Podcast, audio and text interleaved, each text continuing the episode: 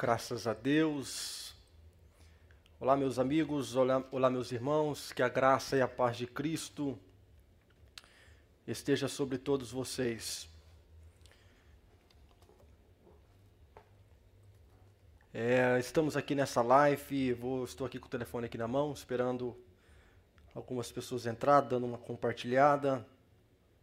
É, toda semana, sexta-feira, oito e meia, nove e meia horário do Brasil, estaremos refletindo um pouquinho sobre é, a vida do rei Davi desde o seu início. Semana passada falamos um pouco sobre é, a sua porque ele era um homem segundo o coração de Deus. E hoje vamos falar um pouquinho, um pouco mais sobre Saul, os motivos é, pelos quais é, Saul, o rei Saul, foi rejeitado e Davi entrou no cenário. Mas dois minutinhos antes da gente começar, quero primeiramente pedir aí a sua gentileza, se você puder compartilhar, se você puder marcar alguém que deseja acompanhar com a gente.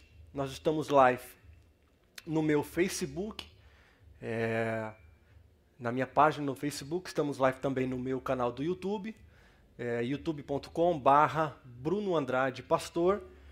Se inscreva lá. E eu também quero dizer que nós estamos, não, nós não estamos ao vivo pelo podcast, mas amanhã, a partir de amanhã, este áudio aqui ele estará é, no podcast. Eu, de certa forma, fico, fico feliz. Toda vez aí, algumas vezes durante a semana, eu vou ver ali os números do podcast. E tem sempre pessoas assistindo, baixando o, o vídeo para aprender um pouco.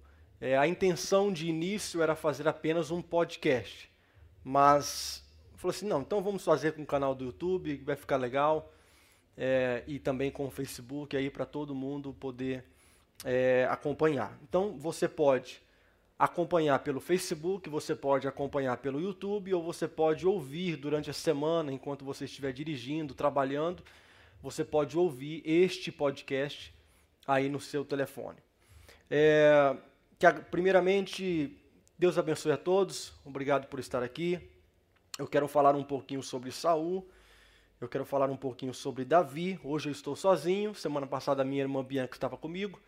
Hoje um, um companheiro nosso aqui estaria comigo hoje. Todavia é, não foi possível. Semana que vem ele disse que vai estar aqui nos ajudando, batendo um papo sobre as coisas da Bíblia.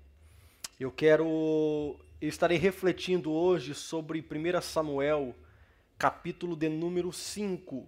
Perdão, 1 Samuel, capítulo de número 15. Primeiro livro de Samuel. Primeiro livro de Samuel, capítulo de número 15. Vou esperar mais alguns instantes, enquanto as pessoas estão entrando. Se você deseja fazer alguma pergunta, pode fazer a, a pergunta.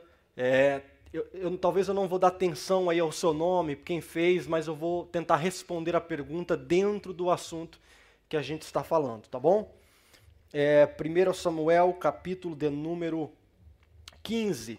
Nós vamos falar um pouquinho hoje sobre a desobediência, as consequências da desobediência, a desobediência na vida do famoso rei Saul e o chamado ali de Davi. 1 Samuel, capítulo de número 15, nos conta a história da desobediência do grande rei, o rei de Israel, o rei Saul. A Bíblia diz assim que você já deve ter ouvido a seguinte frase: obedecer é melhor do que sacrificar. E Saul, ele era rei de Israel. E mas você sabe disso, Saul ele era não somente rei de Israel, mas ele era um homem muito complexo.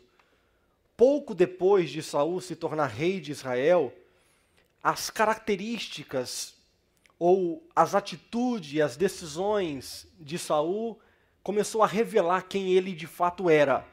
Ele era uma pessoa egocêntrica, ele era um rei, ele foi um rei rancoroso, ele foi um rei invejoso, ele foi um rei que logo no início do seu reinado ele começou a se revelar, as pessoas começaram a ver quem que de fato era o famoso, o grande rei Saul. É...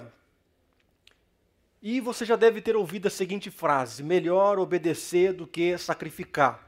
Agora, você já ouviu isso, mas talvez você não percebeu o contexto, a história, ou até mesmo para quem que foi este versículo.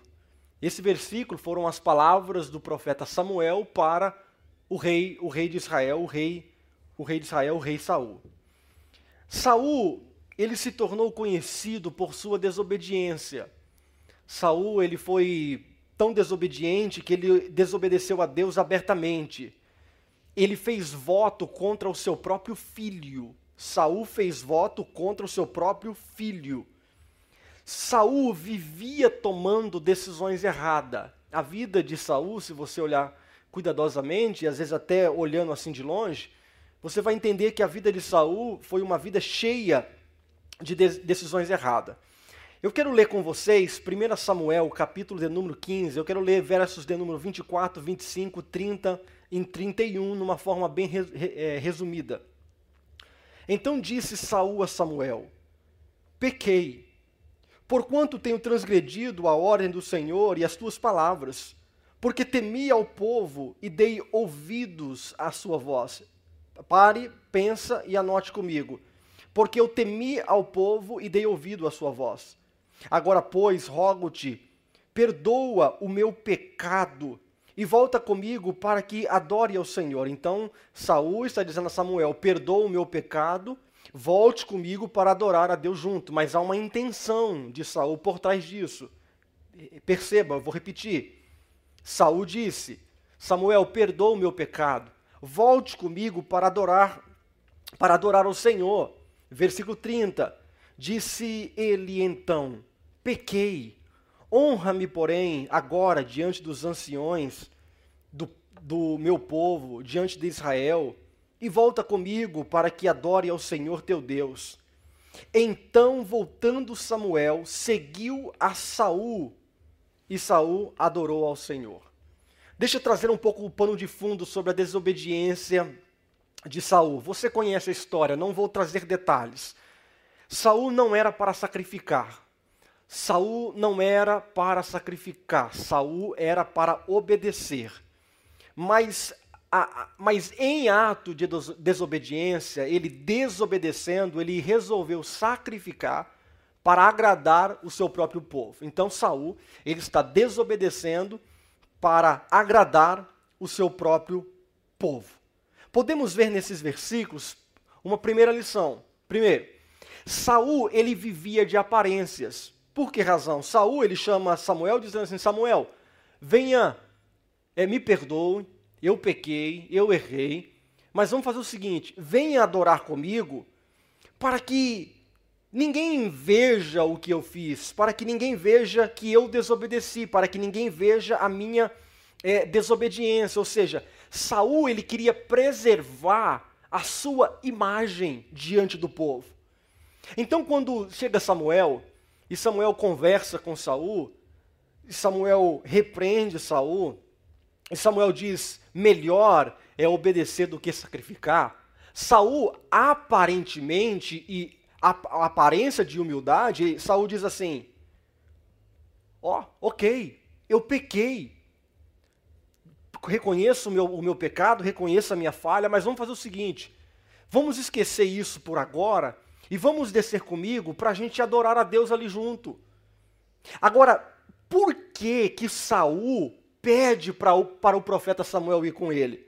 Porque ele estava à procura de preservar a sua própria imagem. Ele não queria que o povo descobrisse que ele tinha fracassado, que ele tinha desobedecido, que ele tinha desobedecido a Deus, ao profeta. Então Saul está dizendo: vamos comigo, e, e, e para que o povo não saiba que eu desobedeci. Então, a procura de, de, de preservar a sua a sua aparência, a sua humildade, ele esquece que não há um verdadeiro arrependimento e é apenas um interesse de preservar a sua imagem diante do povo. Ele pecou, mas o interesse não é arrependimento, não é as motivações por trás da, da ação. mas na verdade é apenas para preservar a sua imagem. Ei, escute isso. A procura de preservar a sua imagem após um fracasso, você acaba quebrando princípios. A procura de preservar uma imagem através, é, após um pecado, na verdade, colocando pano quente por, por, por cima de um pecado, às vezes pode ser a, apenas para você preservar a sua imagem. Não há um interesse genuíno de arrependimento, dizendo sim, Deus, eu pequei, eu fracassei. Não. É apenas para que o povo saiba que eu estou bem diante de Deus, mas eu confesso isoladamente, escondido. Não queira se livrar, escute isso, não queira se livrar do seu pecado simplesmente para preservar a sua imagem. Se você quer se livrar do pecado, se você quer pedir perdão do pecado simplesmente para preservar a sua, a sua, a sua imagem diante do povo, diante da família, diante dos amigos, isso prova que a sua motivação é completamente errônea, completamente errado, que você de fato não se arrependeu. Ou seja, seja autêntico, assuma as suas responsabilidades após um fracasso não apenas para preservar a sua imagem, mas mesmo que a sua imagem venha a ser é, talvez aí é, arruinada por causa do seu pecado, tudo bem, mas que o arrependimento seja é, é, genuíno e que seja maior, bem maior, do que simplesmente a, a, a imagem pública que você tem diante das, das pessoas. Querer preservar a sua imagem e só isso revela que o seu coração ele é dúbio. Revela que você está mal intencionado ou a sua motivação está errada. Saul, observa o texto comigo. Saul ele estava mais ou menos dizendo assim: Samuel, você me pegou.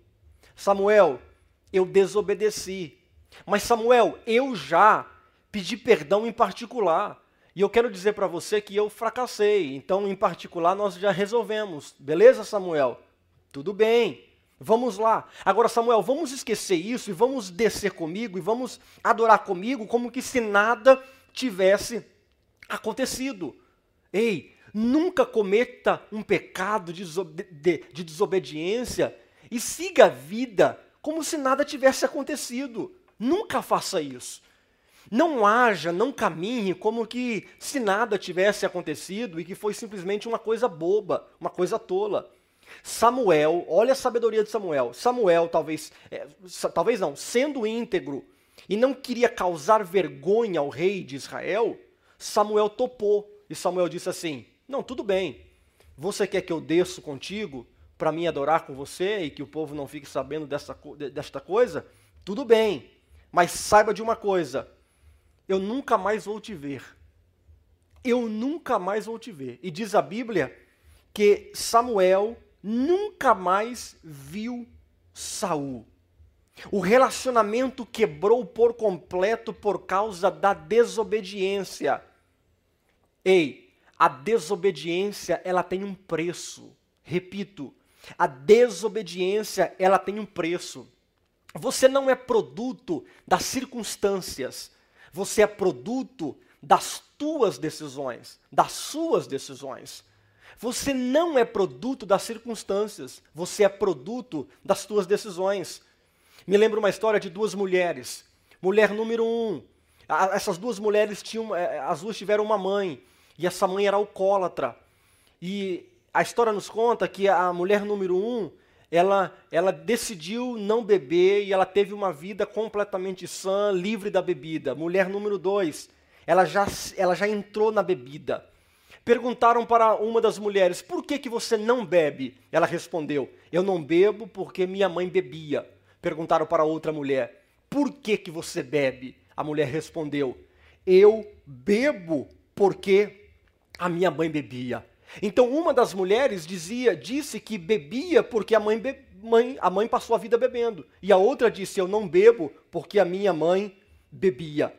Ou seja, uma decidiu não beber porque a mãe é, bebia e a outra decidiu não beber porque a mãe é, é, é, bebia. Escute, Eu sou fruto, eu sou produto das minhas decisões. Obedecer é o melhor caminho em todas as circunstâncias. Repito, obedecer é o melhor caminho em todas as fases da vida. Uma famosa universidade aqui nos Estados Unidos, Colômbia, fez uma pesquisa e chegaram à conclusão que tomamos em média de 70 decisões por dia. Então, durante o dia, você toma aí em torno de 70 decisões. Decisões sérias, decisões simples, a roupa de que vai vestir, a comida, coisas simples e coisas sérias na vida.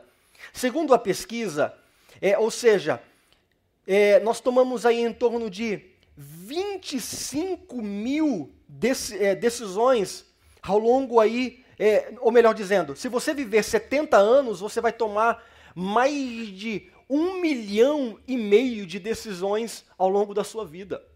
Ou seja, para e, e pense comigo, todos os dias você está tomando decisões. Todos os dias você pede conselho, às vezes para alguém, para um líder, para um pastor, ou, ou ao Espírito Santo, pedindo a ele orientação.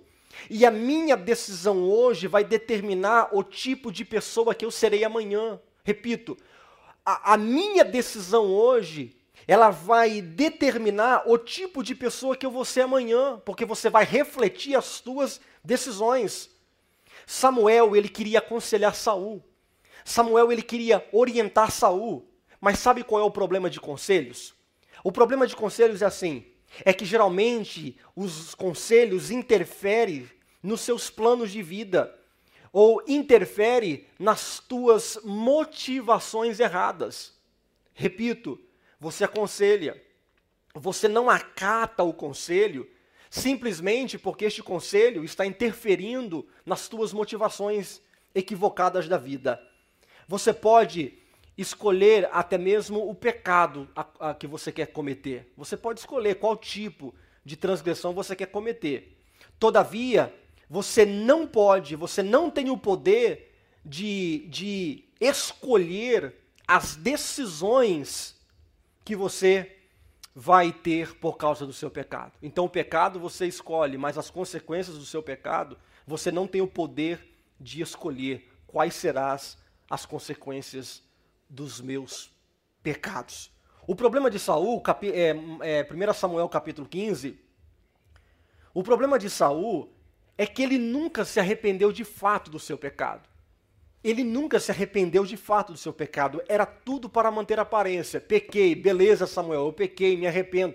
Mas vamos adorar para que todo mundo veja que você está adorando a Deus comigo, que você está sacrificando comigo, que você está ali comigo. Se todo mundo vê que Samuel está do meu lado, então eu estarei bem diante do meu povo. Agora, se Samuel virar as costas aqui e ir embora, e eu ficar aqui sozinho, então o povo vai eh, perceber que eu e Samuel nós temos um problema. Então Saul estava dizendo, sabe de uma coisa? Eu preciso manter a aparência. E diz a Bíblia que Samuel nunca mais viu Saul e Saul nunca mais viu Samuel. O relacionamento entre o profeta Samuel e o rei de Israel foi rompido por causa aí da desobediência. Quando você desobedece, você sai do foco. Quando você vive uma vida de desobediência, você afeta até mesmo a sua família. Por que razão? Lembra de Ló? Ló, de uma maneira equivocada, decisões erradas, ele decide viver em Sodoma e Gomorra. O que acontece? O que acontece? A mulher de Ló foi a única mulher que eu me lembro agora na Bíblia que pegou na mão do anjo e minutos depois ela morreu. Olha, ela pega a mão no, do, na mão do anjo e minutos depois ela, ela, ela se torna uma estátua de sal por causa de suas decisões. Desobediência afeta até mesmo a, a, as gerações futuras que vêm depois de você. E, e, eu, e talvez você fale assim, nossa, mas isso aí pode ser um tipo de, de maldição ou de. Não, não, não, não, não. Foge disso. Desobediência. Um exemplo. Você, Deus quer você em uma outra cidade. Deus quer você em outro país, em uma, em uma, em uma chamada. Deus tem uma chamada na tua vida e você não quer você vai ter filhos nesse estado que você está, e talvez você vai sofrer as consequências nessa localidade que você está. Deus está te chamando você para ir num outro lugar, numa outra cidade, num outro estado. Aí você vai gerar filhos nesse outro estado, você vai levar a sua família e lá a, a, vida dos seus filhos pode ser totalmente diferente, simplesmente porque você está vivendo naquele estado. Parece simples, mas afeta até mesmo os nossos filhos. Desobediência revela também o nosso próprio coração, revela as nossas motivações. E um dos motivos que Davi era um homem segundo o coração de Deus, aqui prova. Porque Davi nunca quis viver de aparência diante do povo. Já Saul, ele queria viver de aparência, mesmo que se o relacionamento entre ele e Samuel não estivesse legal, beleza, não tem problema. Só finja que você está de bem comigo, para que o povo não saiba que eu fracassei, para que o povo não saiba que eu errei. E Deus rejeita Saul. E a coisa mais triste da Bíblia talvez seja esta frase aqui: que Deus rejeitou o rei de Israel. Deus rejeita Saul e Deus fala assim para Samuel: Samuel, eu rejeitei. Não insista com esse camarada, porque esse camarada aí já era. Vai lá e unge é, um jovem na casa de Jessé como rei de Israel. Agora, pare e pense comigo, por gentileza. Imagine agora, você está está ouvindo a voz de Deus, tem um rei de Israel, e o rei de Israel governa, é líder, Samuel profeta, e Deus agora fala com Samuel: Samuel, vai lá, unge alguém da casa, da, da casa de, de Jessé como rei. Agora imagine a confusão na mente de Samuel.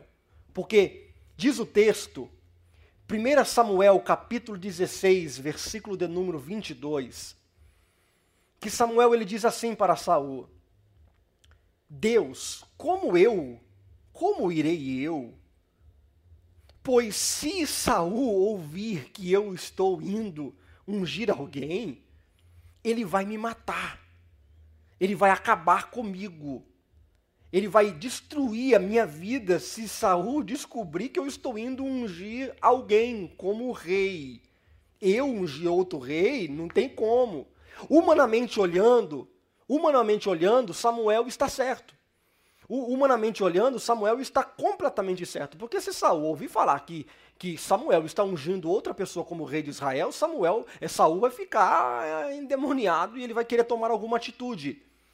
Charles Swindoll, quando ele está interpretando essa, essa, esse capítulo aqui, da unção de Davi, do chamado de Davi, e antes da unção, quando Deus fala com Samuel, ele aplica a situação dizendo assim que todos nós temos um Saul, um Saul na vida. E eu quero parar aqui para refletir com você esta, esta passagem. Todos nós temos um Saul que causa medo, causa medo em você, causa medo em todos nós. Repito, todos nós temos um Saul. Samuel, vai lá ungir, não vou, porque Saul vai me matar. Fulano, Deus está te chamando para você fazer algo. Não vou. Porque se eu for, aí você coloca um mas, mas se eu for, se eu for, vai acontecer isso, isso, isso. Não vou cumprir a vontade de Deus na minha vida, pois tenho medo de passar necessidades e, o, e os meus filhos sofrer. Não vou cumprir o chamado de Deus, não vou cumprir a vontade de Deus na minha vida, porque alguém vai olhar torto para mim. Não vou cumprir o chamado de Deus, o pedido de Deus, a vontade de Deus, porque é muito estranho. Então a minha pergunta para você é: qual é o Saul? Quem é o Saul? O que é esse Saul que está impedindo você de olhar adiante? Que a tua visão seja ampla, para você enxergar o futuro e saber que Deus está planejando alguma coisa, e saber que Deus ele está criando alguma coisa, saber que Deus ele está arquitetando alguma coisa. Quem é o Saul na sua vida? Qual é o Saul na sua vida que deixa você com medo? Será que é a vergonha que te impede? Será que é o medo que te impede? Será que é a ganância pelo dinheiro que te impede? Será que é o medo do futuro que está impedindo a sua caminhada? Será que talvez é, é, é, é, a timidez, a vergonha, o olhar torto, ou o que quer que seja, quem é o Saul ou qual é o Saul que está impedindo a tua a tua a tua chamada. Se você quer obedecer, talvez você pense assim: "Ah, eu? Mas eu vou estar sozinho. Eu não vou conseguir". Ei, lição número um de um chamado: nunca pense que você está sozinho. Se Deus está pedindo para você fazer alguma coisa, não pense que você está sozinho naquilo que Ele está te pedindo. Por quê? Porque talvez você tenha medo de Saul, mas não, levanta a cabeça. Deus está guiando a você, é, a tua trajetória, para que você realize a sua vontade perfeita, que ela é boa, e ela é boa, e ela é agradável. Mas Saul vai me matar. E daí com Saul? E qual é o teu Saul? O que é que impede você de cumprir e executar a vontade de Deus? Talvez Deus está pedindo coisas para você, talvez Deus está exigindo alguma coisa, pedindo algo de você, mas você está dizendo assim, Deus, mas e Saul? Saul vai ficar sabendo. E esse Saul na minha vida. Ei, vire as costas para Saul e siga adiante. Porque Deus quer revelar a você qual é a vontade dele. Naquele tempo era a vontade dele na vida de Saul e para toda a nação de Israel. E às vezes o Saul está te impedindo de seguir. Às vezes o Saul está te impedindo de avançar. Às vezes o medo, a vergonha, a timidez, a falta de coragem.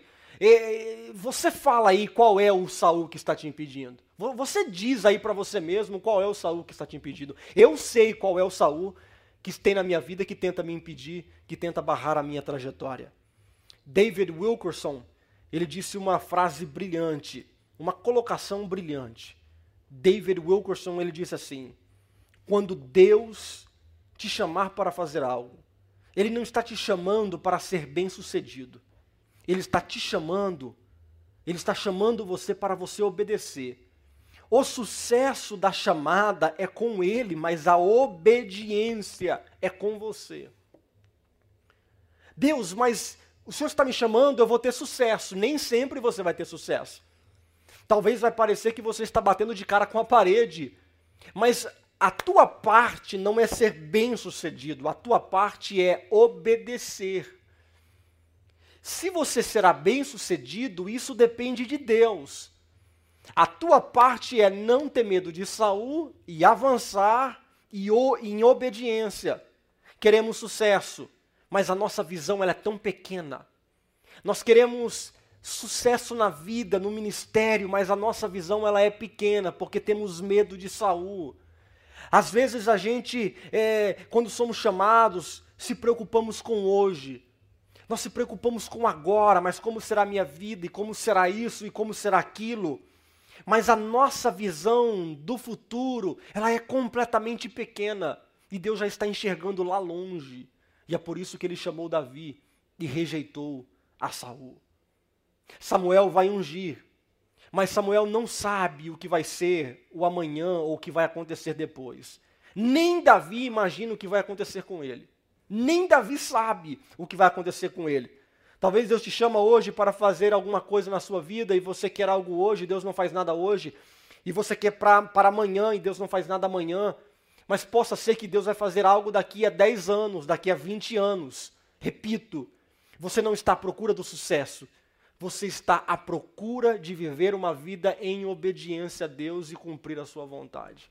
Mas Saul vai me matar. Repito, vira as costas para Saul e obedeça o querer de Deus e obedeça a vontade de Deus. Você entendeu? E eu quero repetir isso. Talvez Saul está te impedindo. Talvez Saul está te arruinando. Talvez Saul está te parando. Mas Deus quer que você avance. Vamos lá, bem rápido, vamos correr um pouquinho já vou finalizar. Lá vai Samuel, chega à casa de Jessé, o belemita, vai ungir Davi.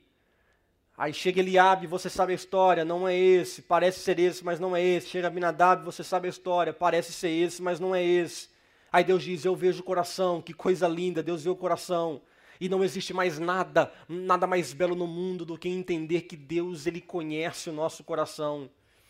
É lindo ele ver que a gente entender que Deus ele vê além da aparência, além da conta bancária, além da inteligência, além do carisma, além do sorriso, além do tapinha nas costas, que Deus ele vê além da influência, que Deus ele vê dentro do coração. Ei, você sabe a história, não vou repetir, mas imagino que Davi chega, o último filho, e chega na casa ainda cheirando mato, cheirando ovelha, talvez com algum carrapato grudado pelo corpo, não sei qual seria a circunstância ou o momento ali.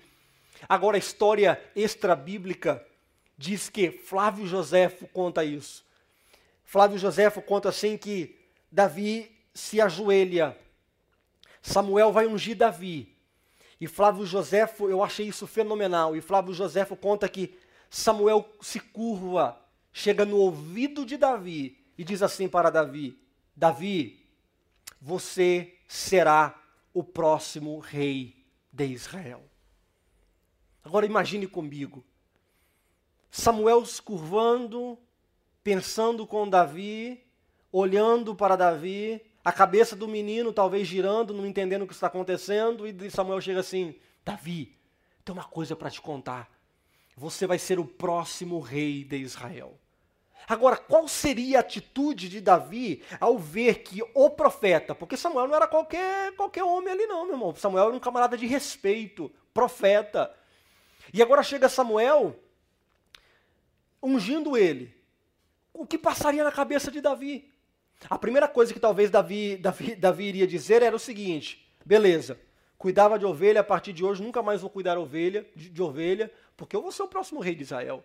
Se Davi tivesse aquele cartão de business, aquele cartão de apresentação, aquele cartão que você dá para seus amigos dizendo eu sou, eu sou empresário, eu sou negociante, eu sou aquilo, sabe aquele cartãozinho? O cartãozinho de Davi dizia assim: eu sou um cuidador de ovelha, eu sou um pastor de ovelha. Oh, muda aí o design do meu cartão porque eu serei o próximo rei de Israel. Muda aí, a partir de agora eu sou o cara. Não! O que Davi fez? Davi voltou para a sua atividade que era cuidar das ovelhas. Davi voltou para fazer é, aquilo que ele sempre fez, que era cuidar das ovelhas, que era proteger as ovelhas. Ei, foi chamado por Deus? Não se desespere para, de, de certa forma, querer forçar a porta para Deus realizar aquilo que ele prometeu.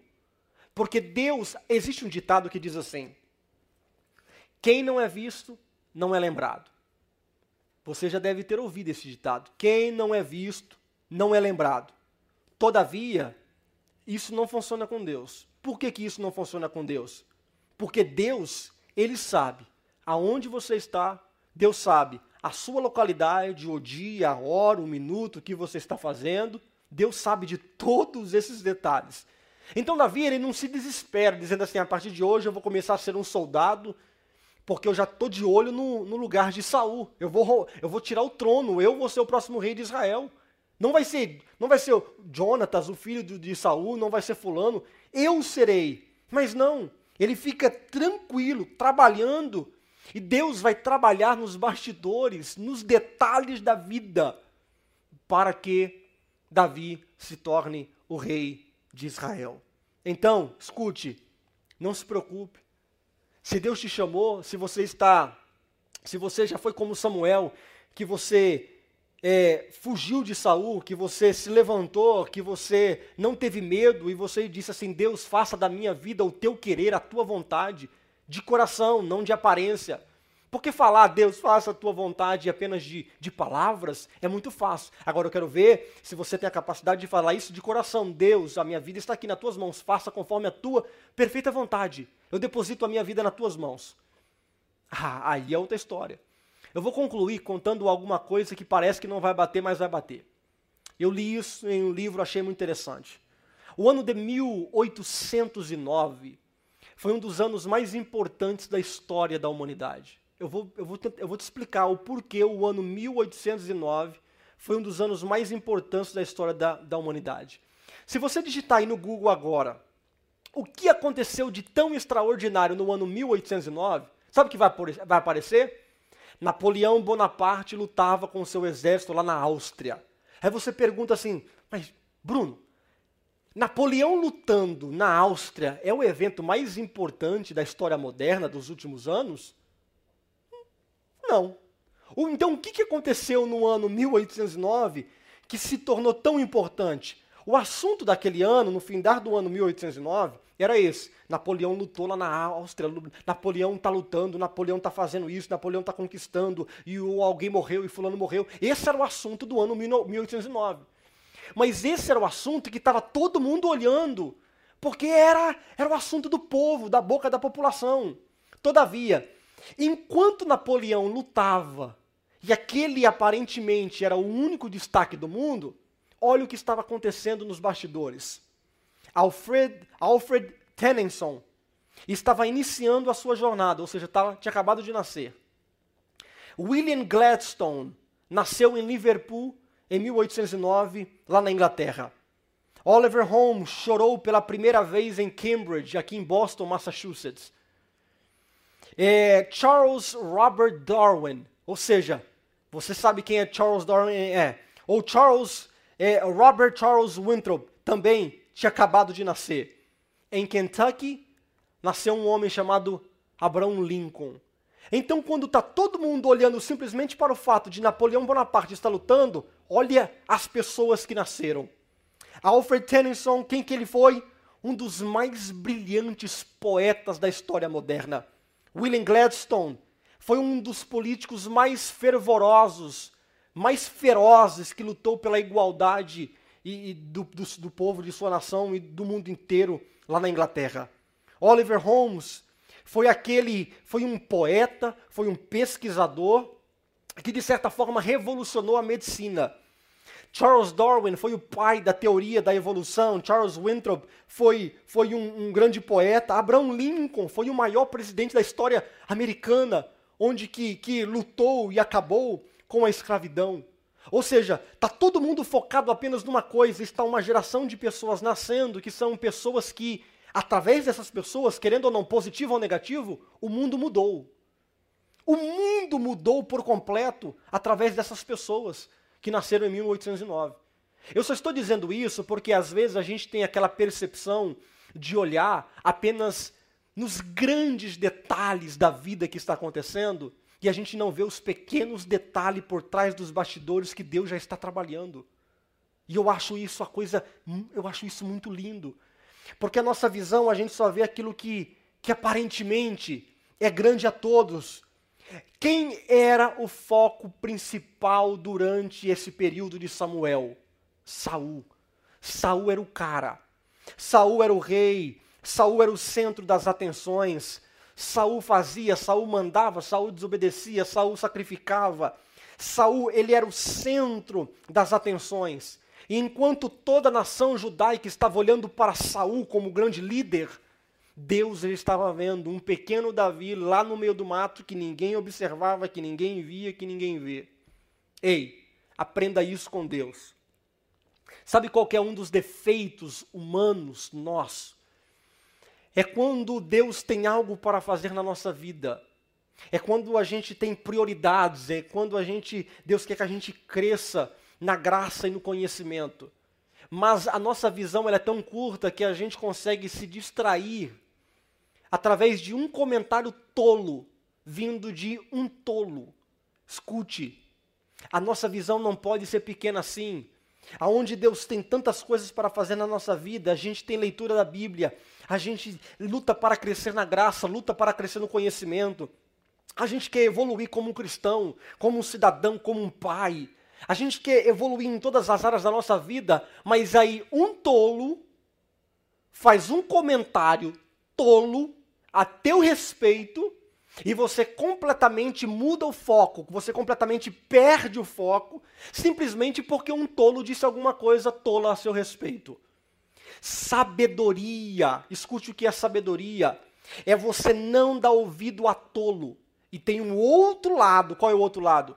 É quando você se orgulha pelo um elogio vindo de um tolo. Como assim?